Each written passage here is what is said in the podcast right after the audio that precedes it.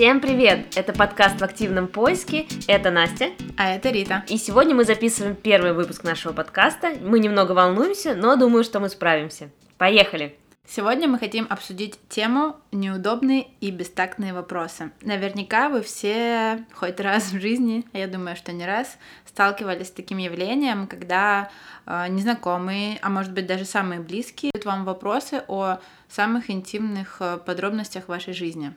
Да, которыми совершенно не хочется ни с кем делиться. Поэтому мы решили, что на самом деле эта проблема касается всех, и мы не раз сталкивались с ней, и поэтому мы хотим сегодня это обсудить, потому что это очень актуально. Часто ты не знаешь, как реагировать на такие вопросы, и мне кажется, долгое время я просто впадала в ступор, не знала, как реагировать. Иногда я даже, ну, как сказать, прогибалась, то есть я поддавалась этой провокации, начинала что-то отвечать, потом себя могла некомфортно чувствовать после этого разговора, и мне бы хотелось, чтобы меньше людей подвергалось такому воздействию. Мы хотим разобрать, как мы относимся к этим вопросам, и, возможно, на наших примерах вам будет легче устраивать какие-то защитные реакции на нарушение ваших границ. Да, нарушение личных границ. Настя, скажи, когда ты столкнулась со своим первым неудобным вопросом? А, мне так, конечно, сложно вспомнить, но, знаешь, наверное, первое, что приходит на ум, это примерно в подростковом возрасте, наверное, от 13 до 16 лет, когда у тебя происходит половое созревание, не знаю, люди из моей семьи, близкие люди подходят и спрашивают, а, а какой мальчик тебе нравится, нравится ли тебе кто-то, ой, а что у тебя там с ним? И ты думаешь, боже мой, это реально не то, что я хочу обсуждать с вами, потому что на самом деле я воспитывалась достаточно ну, я бы не сказала прямо строгой семье, нет, не так, что меня никуда не отпускали, нет, но я называю это семья с пуританским взглядом. То есть моя бабушка часто мне говорила, что мы лишим тебя наследства, если ты там будешь с кем-то целоваться до свадьбы или еще что-то. Поэтому, как ты воспитываешься в такой атмосфере, точно уже не хочется отвечать на вопросы родителей, тети, сестры, и других родственников про то, если у тебя мальчик, потому что ты реально не хочешь делиться своей личной жизнью. Понятно, что с друзьями эти вопросы обсуждались, но это мой первый опыт, э, когда я столкнулась с такими неудобными вопросами, которые меня вгоняли в краску, и я сразу замыкалась, заминалась, и как-то мне было некомфортно. Кстати, ты сказала про, про друзей, мне кажется, тоже есть так, такой момент, когда у всех есть парни, а ты без парня и тоже себя не особо комфортно чувствуешь. Но а... они хотя бы не спрашивают тебя. Нет, э, ну смотри, у тебя не было такого, что к тебе обращались друзья и спрашивали, ой, а есть ли у тебя парень? Ты такой, э, нет, я такой непопулярный, боже мой. Я что-то не могу такое вспомнить. Ну, я так понимаю, у тебя всегда были молодые люди или нет? Ну, у меня на самом деле в университете, наверное, такой постоянный парень появился. Так были просто друзья, несерьезно. Я была отличницей. Моим парнем была учеба. Ой, ну ладно. Все мы знаем, о чем думают девочки в подростковом возрасте. Это явно не оценки. Я делала все уроки, Настя. Я тоже. Но это не мешало мне влюбляться в мальчиков. А, ладно. Э, понимаешь, я училась в классе, в котором было 25 девочек и один мальчик. Боже, вот бедняга. Да. А, наверное, дальше перейду к следующему а, опыту моему, а, когда я сталкивалась с неудобными вопросами. И на самом деле это такая проблема, которая вол... очень часто меня волнует. Я до сих пор с ней сталкиваюсь, как ни странно. Хотя я уже, уже не в подростковом возрасте, далеко не подростковом. Это неудобные вопросы именно от ближайших родственников, то есть это родители. По большей части, наверное, мама, потому что папа у нас немножко придерживается такой логики, что он все все свои неудобные вопросы адресовывает через маму. Мне так, на самом деле, это не очень близко. Мне нравится, когда люди, если что-то интересует, они у тебя спросят это напрямую, а не через кого-то каких-то третьих, третьих агентов. Конечно, это актуально, если у тебя есть молодой человек, вы с ним встречаетесь, даже, возможно, живете вместе. Через какое-то время происходит э, какой-то перелом, когда все начинают атаковать эти вопросами. А когда же замуж? Когда вы женитесь? И ты до этого даже не думаешь об этом. То есть ты спокойно живешь, наслаждаешься друг другом, все эти букетно-конфетные периоды, все хорошо. И вот, когда начинаются вот эти атаки вопросов, даже несознательно в твой мозг как будто бы подсаживают какого-то червячка, который точит твой разум, и ты, несмотря на то, что ты там вообще не сомневаешься, возможно, даже не хочешь этого брака, ты, ты начинаешь задаваться вопросами, а почему он меня не зовет замуж? Боже мой, поматросит и бросит. А, наверное, я ему не нужна. Вот он-то еще будет в ну, расцвете сил. Он будет в возрасте Клуни. Да. Кстати, он сейчас уже женат. А ты уже будешь такой никому не нужный старый девой. Часики тикают. Да, да, да. Это самое главное, часики тикают. Ведь мужчины же могут рожать детей в 70 или там, не знаю, ну, в общем, есть такие прецеденты сейчас, да. А ты уже будешь э, старая и никому не нужная. И вот это тебя точит, и в мозгу уже какое-то сомнение, и это сложно на самом деле. Хотя разумом ты понимаешь, что это все, это просто общественное мнение, давление, хоть и близких людей. Рита, у тебя есть так, опыт? такого вопроса. Да, если вот эти все школьные истории я особо не могу ничего вспомнить, то замужество, мне кажется, тебе наступает 18 лет, и уже как бы можно. И по закону, и по... Ну, по закону 16 можно. И по бытовым понятиям. Не, ну мы же не... Таки... Не в тако... Я не в таком регионе родилась, в котором прям нужно с утра пораньше замуж выйти. Можно для себя пожить до 18. Отлично.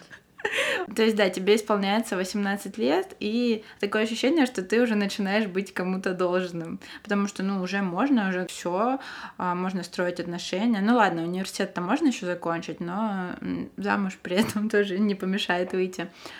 Ну да, сталкиваешься с вопросами от э, своих родителей, от родственников, от друзей родителей, от посторонних людей. Я хотела сказать о том, что не знаю из-за, из чего, но, возможно, так сформи... сформировалась моя психика или мое мировоззрение, но мне почему-то казалось, что у меня всегда должен быть парень.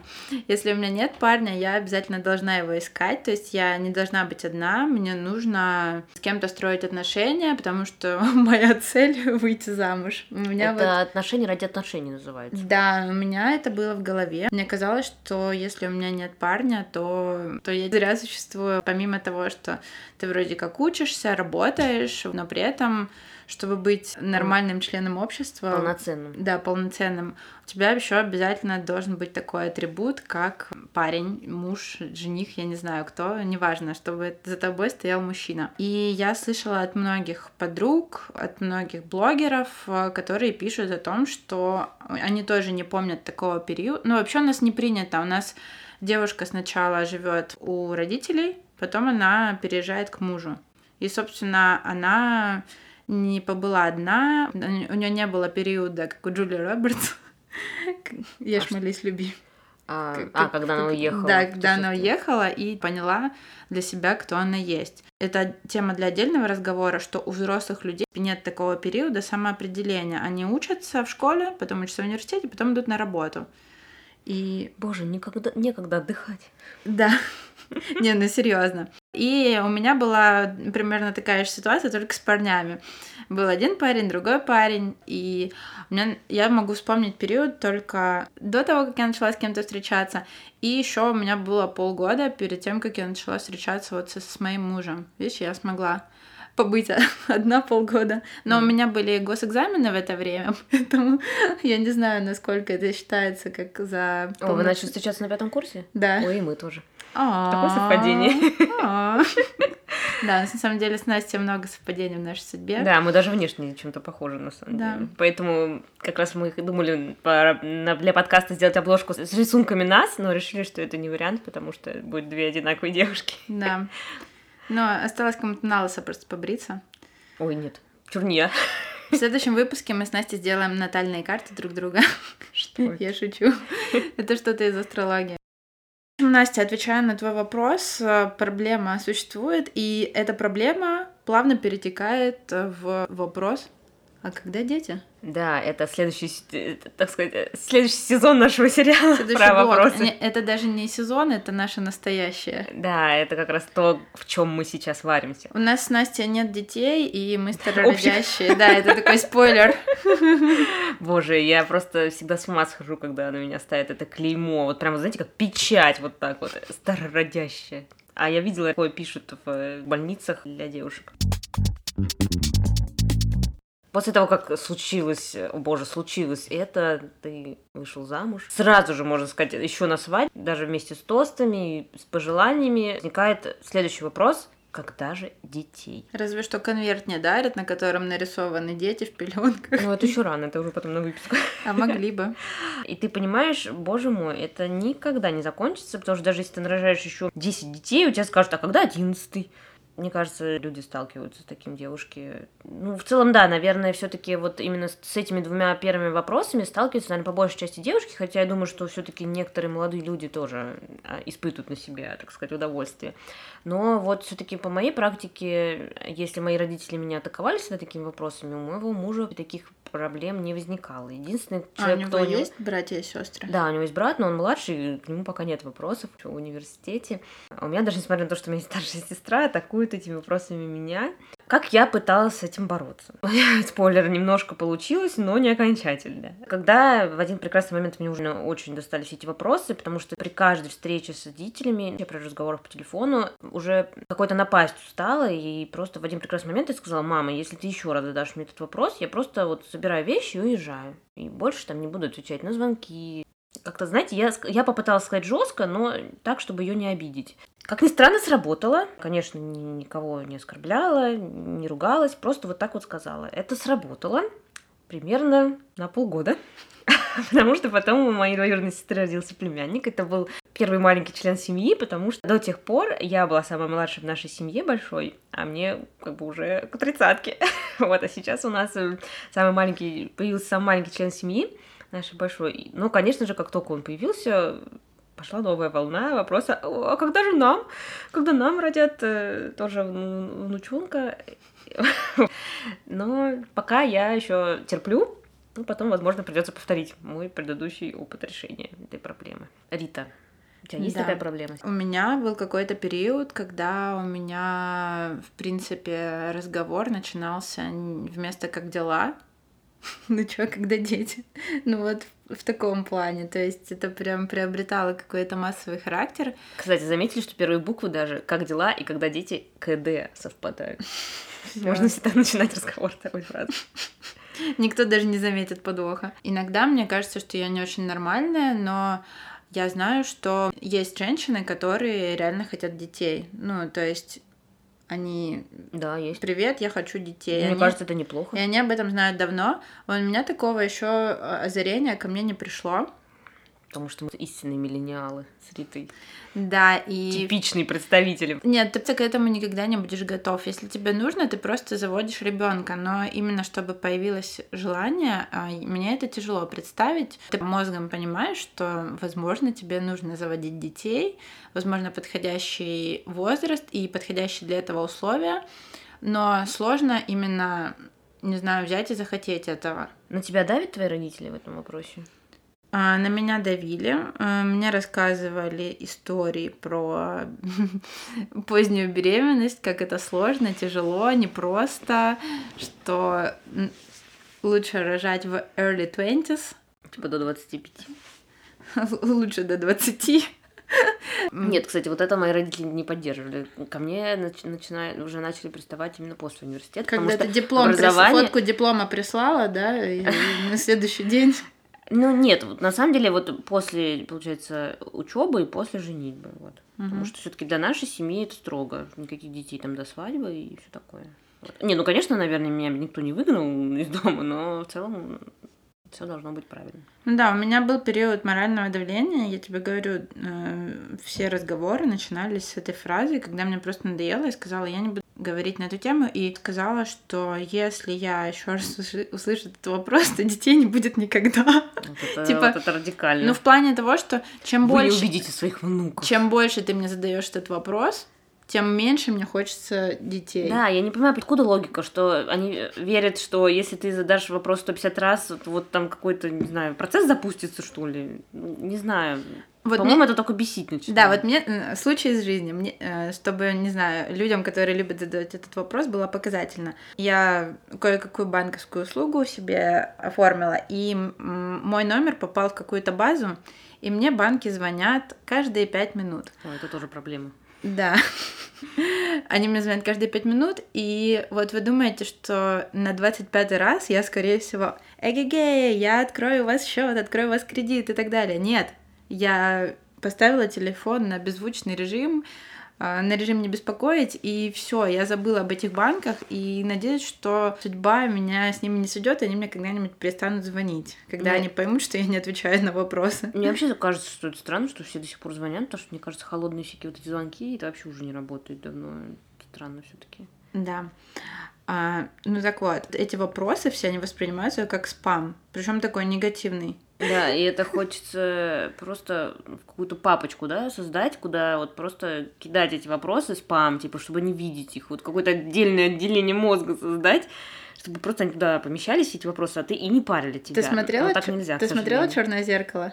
А, ну, я знаю об этом сериале, я смотрела одну серию только про Инстаграм. Там была серия, ты мог любого человека заблокировать. И у тебя человек э, реально в пространстве, в 3D, ну, где, ну вот мы с тобой, ты бы у меня была серым, и я бы тебя не слышала. То есть ты бы у меня зацензуренная была. Я не знаю, как это работает, вот, но этот сериал, неважно. Было бы прикольно человека на мьют ставить, когда он начинает этот вопрос с тобой заводить, и все. К сожалению, когда тебя это уже раздражает, и твой мозг уже напрягается, тебе, тебе будет сложно вообще никак не воспринимать эту информацию, потому что уже у меня сразу какие-то активизируются, не знаю, нейроны или что-то такое, как-то уже просто это сразу начинает раздражать, и ты не можешь это игнорировать. Да, мы посвящаем этой теме много времени, потому что дело не просто в... Ну вот, ладно, тебя там спросили об отношениях, это окей, но когда тебя спрашивают о ребенке, это ответственность за чужую жизнь, ответственность за свое здоровье, потому что беременность и роды это не не, не- такое волшебное время, на самом деле, которое мифически все говорят о нем. Это такое преодоление для организма. Понятное дело, что есть процент женщин, у которых все легко и просто происходит. На самом деле, Не знаю, мне кажется, это какие-то выдуманные женщины. ну вот, скорее всего, так, да. И э, когда тебе предлагают, ну чё, может, родишь? И ты думаешь, так, то есть это мне нужно положить всю свою карьеру, получить прямое воздействие на свое здоровье, а, получить, не знаю, Но это стойкий стресс для организма, да? да, также перестаешь быть независимым на ближайшие 18 лет. Ха, 18. Ну, Это как-то, знаешь, условности на самом деле. Да, если, э, если Ты- пок- это, всю, это вся жизнь, вот как все говорят, ну, очень часто, по крайней мере, слышала такую фразу, что дети никогда не бывают ну, взрослыми или там маленькими, ты всегда остаешься моим ребенком. То есть даже если тебе будет 50, все равно родители волнуются о тебе. Так что это только, мне кажется, больше вот в Америке или там для, для Америки свойственно, что вот тебе исполняется 18, ты уже школьш, и все, ты там сам по себе как-то варишься.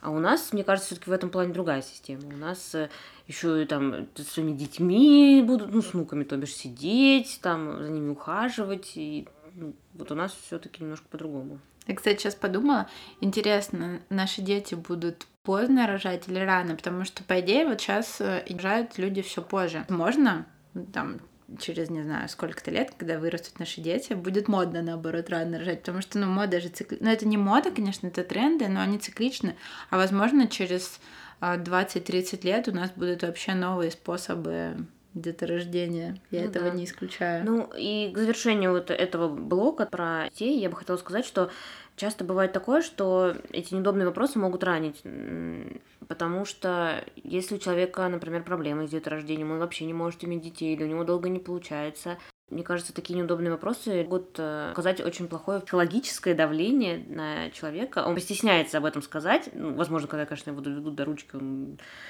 скажет об этом, но так что, мне кажется, все-таки нужно быть аккуратнее с этими вопросами, потому что это все непросто.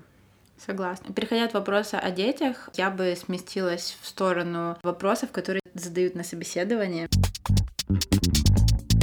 Сейчас поговорим тоже больше о девушках, потому что это наш личный опыт. Датель тоже любит э, задать вопрос э, о твоем семейном положении и о планах на будущее. Кто-то говорит напрямую, а кто-то вуалирует. И ты Нет, он, ну, обычный вопрос там, как, как вы думаете, э, что там будет с вами через пять лет, или какие у вас там планы на пять лет? Такой вопрос, кстати, ненавижу его просто. Слушай, ну на эт- этот вопрос, он безобидный довольно-таки. Ну, потому что все ожидают от тебя рассказы про то, как ты будешь строить свою карьеру, хочешь стать руководителем. Никто, конечно же, не ожидает от того, что скажешь, знаете, я уже в декрете буду сидеть там давно.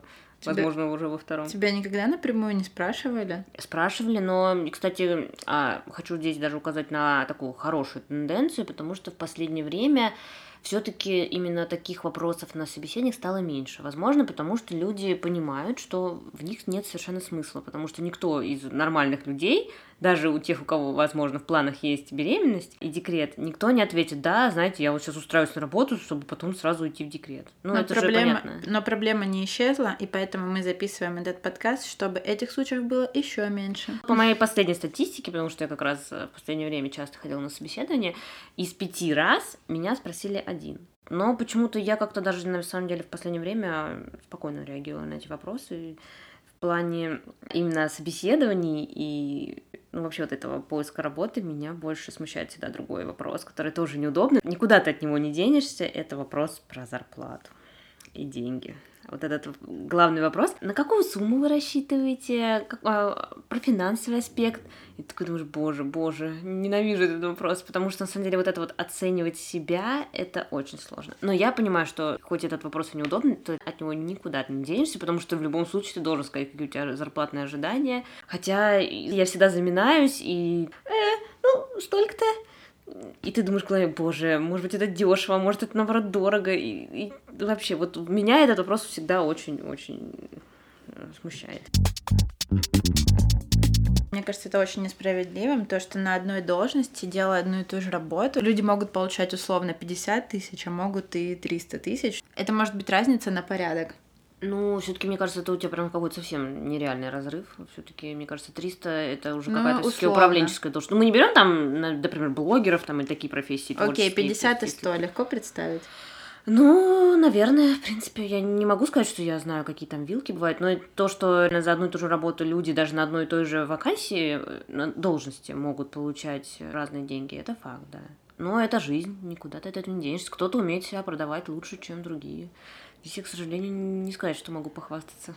Я выработала такую для себя тактику, что нужно называть в любом случае сумму. Вот у тебя есть комфортная сумма в голове, которая и тебе нравится, и ты чувствуешь, что на средняя по рынку, все-таки называть процентов на 20 больше, чем ты чувствуешь. А вот И вот средний по рынку, извини, Рит, что перебила. Это вот как понять, что там средний по рынку? Мне никто не сообщает эти данные. Как бы. Ну, напиши паре своих знакомых э, и спроси, сколько Отлично. Вот, вот он неудобный вопрос, вот он инициатор. Ну, скажи, У тебя часто спрашивают твои друзья, вот там, например, про зарплату, сколько ты получаешь? У меня просто не принято, на самом деле, в моем окружении такие вопросы спрашивать. Единственный, моей кто меня спрашивает, единственный человек, который меня спрашивает про мою зарплату и пытается узнать, это мама. Мама всегда пытается узнать все о моей жизни. Как вы уже поняли. Поскольку я сейчас занимаюсь продюсированием съемок, там, в принципе, общение начинается с этого вопроса, потому что тебя оценивают как специалист в твоем портфолио и по, не знаю, бюджету, который есть на проект. То есть Но это же, получается, тебя спрашивает потенциальный работодатель, тот, кто тебе даст работу, а не другие продюсеры. Ну, меня может нанять фотограф. Ну, кто угодно меня может Ну, нанять. это твой работодатель, получается. Да. Ну, там, да, в твоем плане, под проект какой-то. То Ну, есть я это- тоже могу... про- я- Подожди, вот смотри, окей. Если ты начинающий человек, тебе тоже приходит клиент, и ты вот думаешь, какой тебе прайс поставить, чтобы клиент не ушел. Ты можешь демпинговать, а можешь э, говорить комфортный прайс, можешь завышать. И клиент, у клиента несколько вариантов. Он может тебе сказать, ой, мне дорого, или сказать, ой, супер, или там тоже как-то поторговаться, пообщаться. То есть все точно так же работает.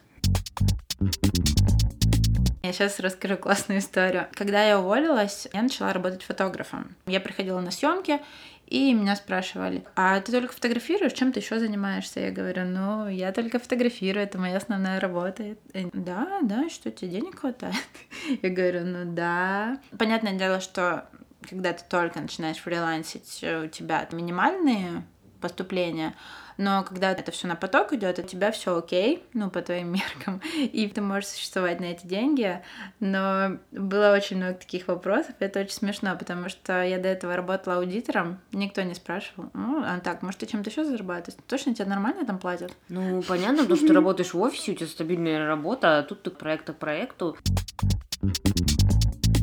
Следующая тема, на которую мы хотели бы поговорить, это комментарии относительно здоровья и внешнего вида. Часто люди сталкиваются с такой проблемой, что люди ненароком или специально комментируют твою внешность. Часто это можно видеть после очередных э, ковровых дорожек и Оскаров, когда все начинают хейтить комментарии. Да. Ну, у блогеров тоже часто в комментариях. Да, а, но с, в обычной жизни люди тоже часто сталкиваются с этими проблемами в стиле ой, ты что такая худая?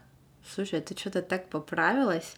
И окей, если это там, не знаю, твоя близкая подруга, и она видит, что у тебя сложная жизненная ситуация, она это как-то с поддержкой говорит, а другой вопрос, когда ты, например, болеешь, и поэтому у тебя там нездоровый вид, и ты похудела сильно, и тебе в последнюю очередь хотелось бы слышать э, комментарии от незнакомых людей относительно твоего внешнего вида и твоего состояния. Я немного здесь не согласна с тобой, Рит, в этом вопросе, потому что ну, все-таки, по моему мнению, у нас наоборот, так вот именно в глаза не особо принято говорить, что ты выглядишь хреново. Все наоборот, ой, круто выглядишь, а на самом деле человек может выглядеть не очень хорошо. Я сама столкнулась а, с такой проблемой, потому что был у меня такой период, когда я сильно прибавила в весе, это происходило постепенно, ну, просто надо жрать меньше, на самом деле. Как-то я и сама понимала, что этот лишний вес появился. Там никто никогда ничего не говорил, просто я покупала себе джинсы на размер а побольше. Потом мы с моей подругой решили худеть, у нас получилось, но это было сложно. Все сразу начали говорить, о, круто выглядишь, классно выглядишь, как похудела, супер.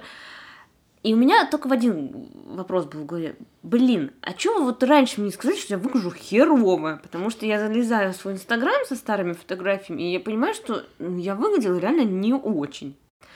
Окей, okay, если бы ты услышала этот комментарий, ты бы его. Да, я думаю, мне было, мне было бы не очень бы? приятно, но если это близкие друзья, я не вижу ничего плохого в том, что если это какой-то близкий друг, конечно, мы не берем там мало знакомых людей или там коллег в офисе, да, конечно, никто так не будет говорить, но я думаю, что если, в принципе, это твой близкий друг, сказать ему, слушай, ну ты сейчас что-то в весе прибавил, как-то уже не очень хорошо выглядишь да, я понимаю, что, возможно, это будет сложно, это может обидеть человека, которому, возможно, кажется, что он вообще выглядит офигенно, и как бы ему очень комфортно в этом. Но вот я столкнулась немножко с другой стороной, в общем, и думаю, ты... где же вы все были, блин, В общем, раньше? ты за горькую правду.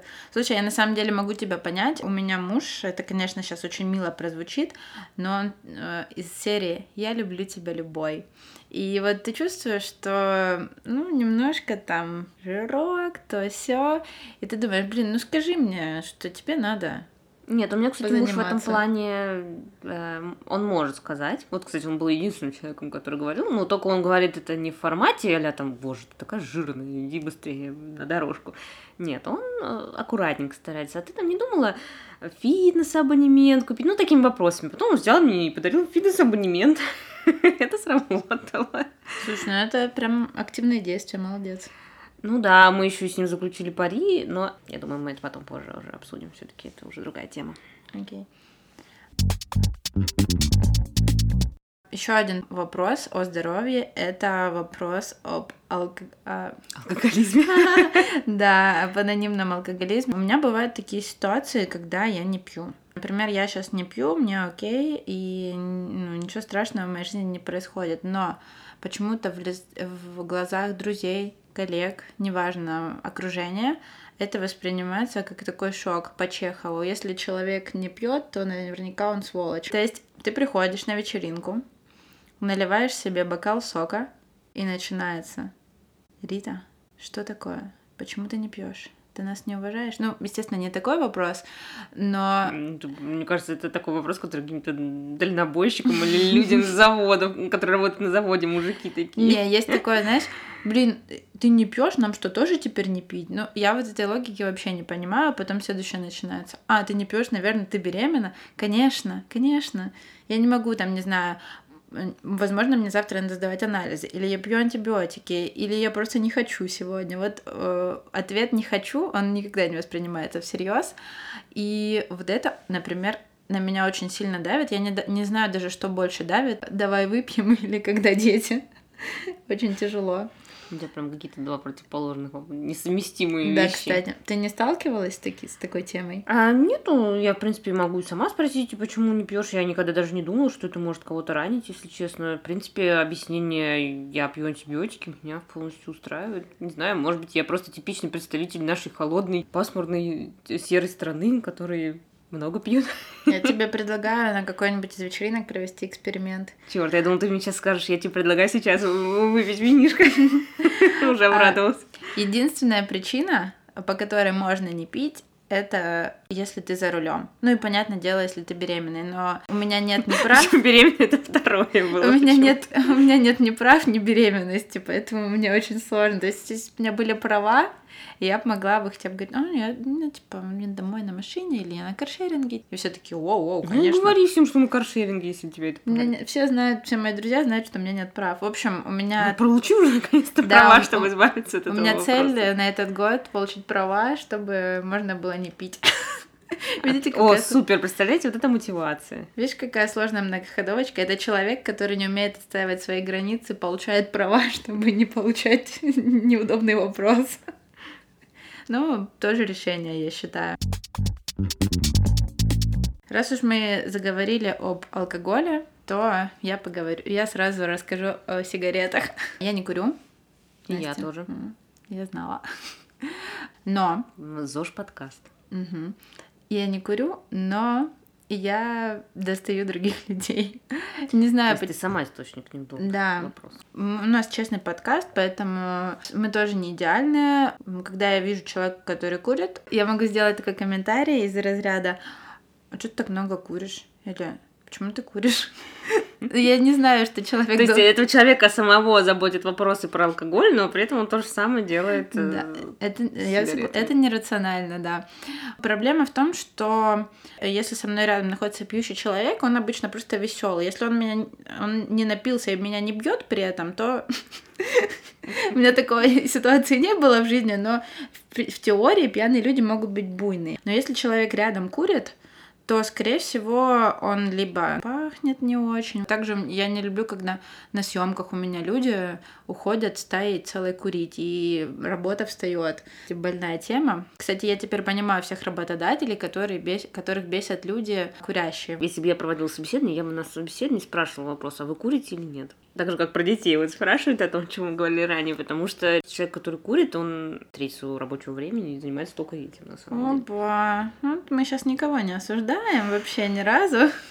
Но ты считаешь, это уже не бестактный вопрос? Ну, я считаю, что это тоже бестактный вопрос. Конечно, я сказала эту шутку, я бы не стала это задавать. Но просто это мое личное наблюдение. С другой стороны, это лишний повод выйти на улицу, подышать свежим воздухом. Да, но почему-то, когда ты не куришь... Я просто знаю людей, которые курят, потому что им реально нужно выходить на улицу. То есть это для них такой повод, они куда-то ходят. Ну, то есть, если бы они не курили, они могли максимум выйти в туалет и к кулеру. Или съесть булочку. А мне не до конца понятна мотивация, когда ты куришь в минус 20. Не очень могу проникнуть в психику курящего человека и понять зависимость у него или что, или это ему реально доставляет дикий кайф. У нас был коллега, который курил и сидел с нами в кабинете. Был очень сильный запах, невозможно было работать. Нам пришлось этого коллегу отсадить. Там целая эпопея была но это было невозможно. Бывает, да, что они такие неудобства. Но в целом я считаю, что алкоголь намного больше вредит человечеству, чем сигареты. Это мое личное мнение. Мы Потому почитаем что... исследования и вернемся к этому вопросу. А еще я адепт экологичного образа жизни, по крайней мере, стараюсь, и сигаретные фильтры занимают лидирующая позиция в мусорном пятне в нашем океане. Серьезно? То да. есть ни пластиковые бутылки, ни промышленные очень много фильтров от сигарет. Они не разлагаются, точнее, они долго разлагаются, они не перерабатываются, и они вот куда-то попадают и ты имеешь в виду вот этот э, остров из мусора, который размером с Францию и плавает где-то в океане? Да, да, да, это покурил и бросил. Пока я монтировала этот подкаст, я погуглила. Оказалось, что сигаретные фильтры составляют 27% от всего мусора, который можно найти в океане. Много это или нет? Думайте сами. Вот это так статистика. Это все вопросы, которые мы хотели обсудить. Э, есть, наверное, еще какие-то мелкие, адресные, которые касаются далеко не всех. У нас в основном на самом деле девчачьи такие вопросы получились, но я считаю, что всем важно знать, потому что мы живем все с вами в одном большом обществе, и хочется, чтобы оно было дружным, как у кота Леопольда. А, возможно, если у вас есть тоже вопросы, э, с которыми вы сталкивались, э, то пишите, пожалуйста, нам в комментариях. Нам тоже очень будет интересно, потому что, конечно, это не исчерпывающий список тех вопросов, которые могут быть. Подводя итог, я могу сказать о том, что я сталкивалась с таким мнением, что а, бестактных вопросов не существует все зависит от нашего отношения, ситуации и от того, кто адресовал вопрос. У меня на самом деле выработался щит ко всем стандартным вопросам, и уже ничем не удивить. Ты отфутболиваешь вопросы и не воспринимаешь их близко к сердцу, и мне кажется, именно так нужно относиться к этим вопросам, потому что нельзя в один момент перевоспитать других людей, но тебе нужно как-то с этим жить, и я считаю, что по этому вопросу не нужно заморачиваться, особенно сидеть и рефлексировать, а, что ты какой-то не такой, просто принять факт, что людям всегда будет это интересно, и если какие-то люди на тебя наседают с этими вопросами, просто ограничивать с ними общение. Ага, особенно актуально для родственников. Ну, если ты не зависишь от них финансово, то почему бы и нет? Да, мы не призываем никого уходить из дома. Оцените обстановку сначала, прежде чем сжигать мосты.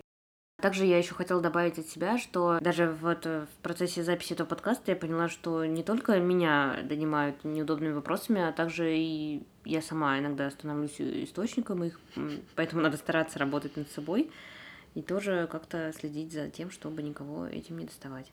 Да. Еще хотела сказать, что я на самом деле против того, чтобы грубить в ответ на эти вопросы. Надо всегда быть умнее. Не надо никак саркастически отшучиваться от этого. Просто можно предложить сменить тему. Можно в ответ спросить у человека, тот же неудобный вопрос. Нет, на самом деле это вот, кстати, хорошая тактика именно отвечать вопросом на вопрос. И в связи с этим я бы хотела порекомендовать книгу которую я не так давно прочитала. Ее написал автор Никита Непряхин. Это очень известный психолог э, или коуч, и она называется «Я манипулирую тобой. Методы противодействия скрытому влиянию». Это книга про манипуляции и как можно их отражать, на них реагировать и отбиваться, но э, и я считаю, что она имеет отношение к нашему подкасту, потому что все таки вот эти вот э, неудобные вопросы — это тоже один из видов манипуляции человеком, как, например, даже в том же вопросе про детей.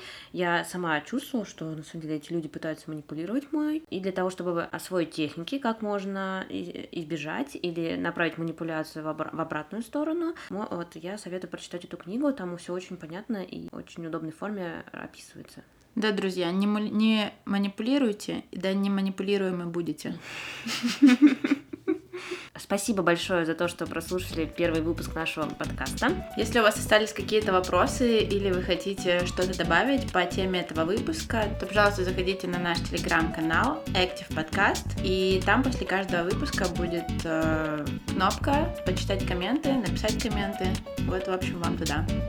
Ссылка в описании. Не забудьте ставить нам оценки. И... Или не ставьте нам оценки, поставьте, когда мы запишем хотя бы несколько выпусков. Спасибо большое, что были с нами. Пока. Пока.